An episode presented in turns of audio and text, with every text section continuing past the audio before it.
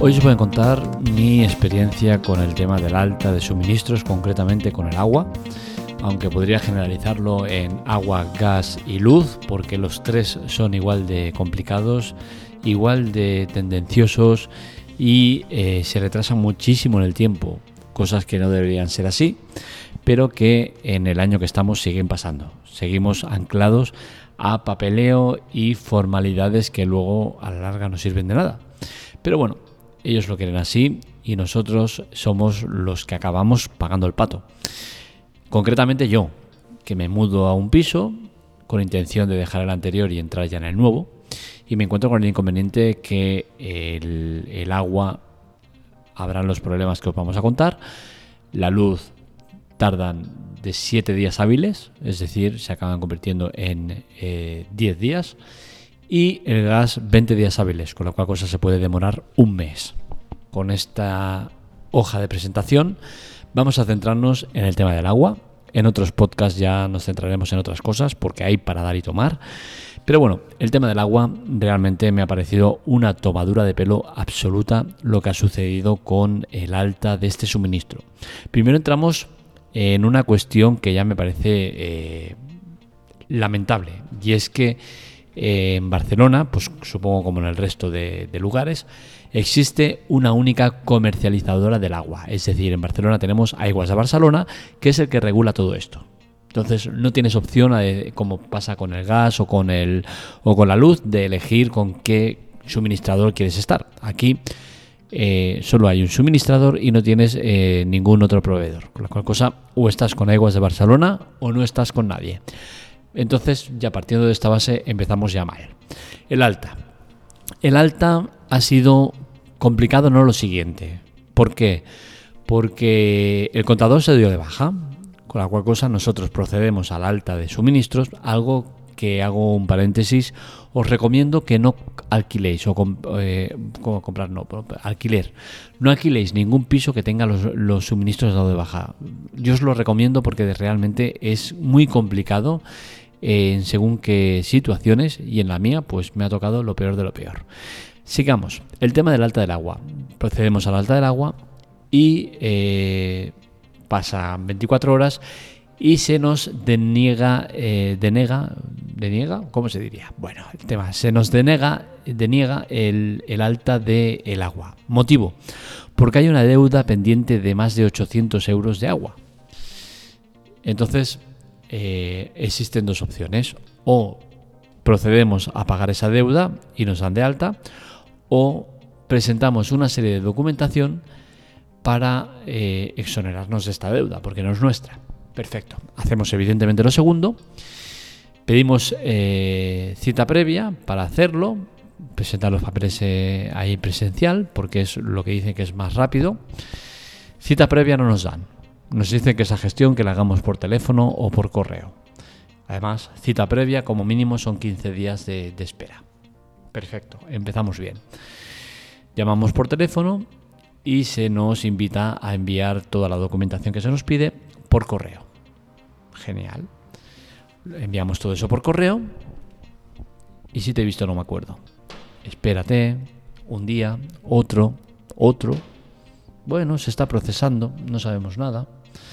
Y así, un día tras otro. Bueno, el tema está en que eh, existe un tema que quiero comentaros, eh, que la verdad es que es de chiste, ¿no? Para la baja de los suministros del, otro, del otro piso, que tengo que dar de baja del agua, me piden una serie de documentación. Me piden eh, nombre y apellidos del titular, DNI, dirección, cuenta bancaria, datos personales que los doy sin problema, pero eh, hay uno que no tengo, que es el número de contrato del contador. No lo tengo a mano, no lo tengo, eh, no sé dónde está. Sin ese requisito no me pueden eh, gestionar la baja. Digo, bueno, ¿qué solución tenemos? Porque yo no tengo ninguna factura. Bueno, te podemos enviar un duplicado. Y a ver, eh, un duplicado, lo que no voy a hacer es estar esperando 15 días para que me deis un duplicado de, para poder dar de baja los suministros del piso viejo. ¿Vale? Que aquí No lo, no lo he introducido bien, pero estamos hablando por un lado del alta de suministros y por otro la baja de suministros del piso anterior. Bien, me dice, no, no es, necesario, te podemos enviar eh, una copia por, por mail. Digo, vale, perfecto, pues mándamelo por mail. Vale, es que aquí no tenemos ningún mail. Pues vale, yo te lo digo. Le digo mi mail, lo, la nota y, dice, vale, en unos minutos te va a llegar la copia de contrato. Y le digo, vale. Y le digo, entonces tú entenderás que esto es correcto, que me haces dar eh, mi nombre, el DNI, dirección, la cuenta bancaria, que evidentemente no puedes entrelazar o es muy difícil entrelazar todos estos datos.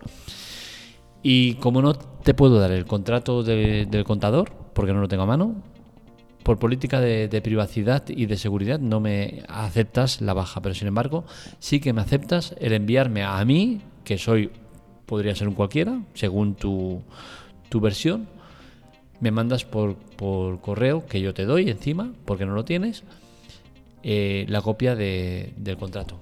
O sea, me parece eh, sorprendente, ¿no? Entonces, eh, creo que se lo deben mirar un poco porque una cosa es que quieras seguir eh, una burocracia, unos pasos y que, que lo hagas todo tal cual, ¿no?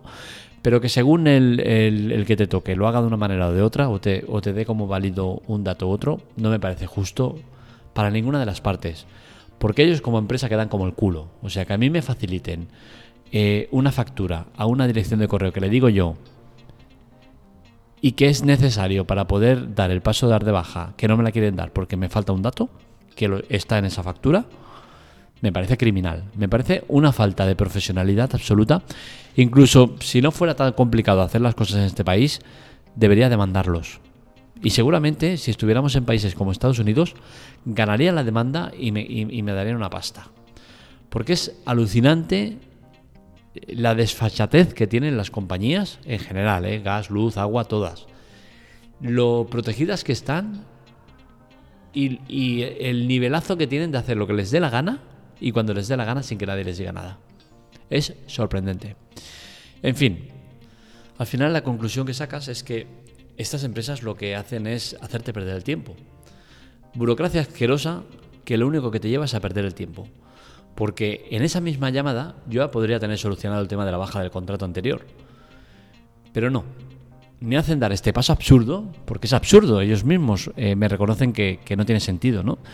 Eh, pero me hacen colgar, recibo el correo y volver a llamar, con la cual cosa otra pérdida de tiempo de volver a, dar datos y cosas y movidas eh, para gestionar algo que se podía haber hecho en la llamada anterior. Y la verdad es una pena, ¿no? Es una pena que nos hagan perder el tiempo y que estas empresas tengan una manera de hacer tan cutre, el tema está en que seguimos con el tema del alta del otro piso, ¿vale? Siguen pasando los días y nadie dice nada. Está en proceso, está en proceso. Perfecto. Solución. La red social de, las mierdas, de las basuras y de, tirar todo en cara. Twitter. Vamos ahí, porque como sabemos que es el vertedero de mierda oficial de, entre las redes sociales, decimos, venga, voy a poner un tweet ahí.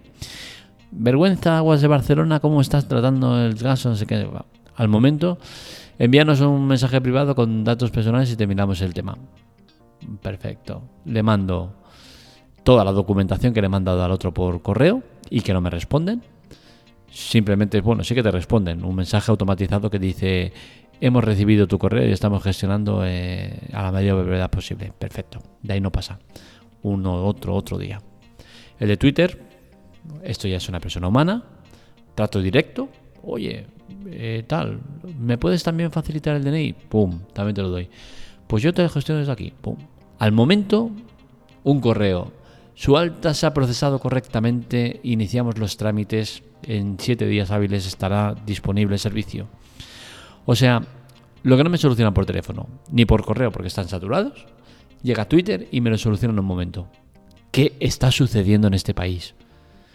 ¿De verdad esta es la fórmula? Tener que poner a caldo a alguien en Twitter para que te, quieran quedar bien con, la mayoría y, y solucionar el problema? Es triste tener que llegar a eso, ¿no? La conclusión es clara, el tema de los suministros está muy mal gestionado. No puede ser que yo como persona eh, nueva que entre en un piso tenga que hacerme cargo de las deudas anteriores. Eh, que tenga que demostrar mediante muchos documentos que, yo soy el nuevo inquilino. Creo que debería existir algún tipo de certificado o verificación rápida por parte del, propietario de la finca o de lo que sea que eh, verifique que este, este nuevo inquilino pues, eh, no tiene nada que ver con el anterior. Eso es en parte lo que hacemos mediante la entrega de documentación varia como eh, DNI, contrato, copia del contrato eh, y otras muchas cosas que te piden. ¿no? Creo que debería ser todo mucho más simple. Sobre todo creo que debería ser mucho más rápido el tema del alta. Como dije ya en otras ocasiones, entiendo que la del gas sea más compleja por el tema de que tiene que venir un técnico para certificar que no existen fugas por ningún lado y demás, ¿no? Pero el tema de la luz y del agua, que en muchos casos ni siquiera tiene que cambiar ni contador, creo que debería ser mucho más ágil que no siete días hábiles, que me parecen exagerados, eh, desmesurados y que no tienen ningún sentido. Esperemos que algún día cambie la cosa, ¿no? Y que no tengas que pagar 700 euros para dar de alta agua, luz y gas, que es lo que me ha costado a mí dar de alta los suministros. Creo que es un abuso de poder, es del todo innecesario, está anticuado y fuera de lugar. Recordemos que antiguamente ya pasaba esto con la, con la, ADSL, con, con la, el tema de las telecomunicaciones, donde cambiar de operador pues te podía llevar unos 20 días. Y el tema de, de, dar de alta ese, ese contrato en una nueva compañía pues te costaba dinero. Por suerte todo eso ha cambiado. Y a día de hoy esos 20 días y uno, dos o tres sin servicio del móvil era, era un escándalo, ¿no? Ah, todo eso se gestiona muy rápido, ¿no? El alta del móvil, el cambio de compañía del móvil te lo hacen de manera nocturna, se apaga uno se enciende el otro. Eh, y el tema de la fibra es realmente también rápido, ¿no? en ningún momento ya te quedas sin servicio y te lo gestionan muy, muy rápido. Esperemos que con los suministros llegue a pasar lo mismo, ¿no? Que alguien entienda que no es normal, que ya tienes bastantes problemas en un traslado como para tener que añadirle el problema de los suministros, papeleo, y más papeleo. Yo ahora, por ejemplo, estoy con el OK de gas y de luz y pese a ese OK me llega después del OK un mensaje eh, de que tengo que presentar un boletín conforme el agua y eh, la luz y el gas está correctamente instalado. No sé a día de hoy si me han paralizado la, el alta por, por la falta de este documento o si sigue en, marcha. Yo estoy llamando cada día y me dicen que todo es correcto y que sigue adelante, ¿no? veremos lo que pasa. Pero bueno, con el tema de los siete días hábiles, pues me encuentro con que se hizo el contrato, se hizo el jueves de la semana pasada. El viernes fue cuando lo gestionaron. Sábado y domingo no cuenta. De lunes a viernes son cinco días, con la cual cosa son cinco días que llevo. Llega otra vez el fin de semana, sábado y domingo. Sin luz otra vez estaré. Y quizás el lunes o el martes se gestione. En el caso de que no se pare por el tema de que falta ese ese documento de certificado de, que todo está correcto. En definitiva, darte de alta de suministros es una verdadera pesadilla. Os recomiendo que no lo hagáis. Yo la verdad es que la primera vez que me lo encuentro, del piso donde venía de alquiler, eh, tenías de alta los suministros y simplemente era un cambio de nombre que te lo hacen al momento. De un día para otro ya tienes el cambio hecho, en ningún momento te quedas sin suministros. Y al final creo que es lo correcto, ¿no? Porque eh, en Barcelona las viviendas no duran nada. difícil es la que, la que está un mes sin, sin, estar ocupada. En el caso de la mía, ha estado creo que tres semanas, me dijeron. Y, bueno, entonces eh, creo que esa, esa factura que se genera por el tiempo de servicios mínimos que va a estar el piso es perfectamente asumible por el casero que te va a cobrar una cantidad eh, importante en conceptos de, comisiones y demás, incluso te la pueden meter eh, ahí en comisiones, no me parece ya mal. Seguro que incluso lo pones en la partida, estos son gastos básicos de suministro del mes del piso parado, te va a decir el, nuevo inquilino que no hay ningún problema, porque evidentemente va a preferir pagar 50, 60 euros por todo en general, que no 700 euros por el alta de suministros, más el tiempo que tarda en, en activarse todo esto, ¿no? Así que mi recomendación es esa, que no alquiléis un piso con los suministros dado de baja, porque os podéis encontrar con muchos problemas de tiempo, de dinero y de tomadura de pelo como la de Aguas de Barcelona. Hasta aquí el podcast de hoy, espero que os haya gustado. Ya sabéis que en las notas del episodio tenéis dos maneras de ayudarnos, chollos y ayuda. Os, os recomendamos sobre todo la de ayuda, dar de alta el servicio de Audible. Es un servicio que os ofrecemos gratuito durante tres meses y por el cual nos dan una buena comisión que sirve para mejoras de la web. Así que ya sabes, ayudarnos es muy fácil. Que vaya bien. Un saludo, nos leemos, nos escuchamos.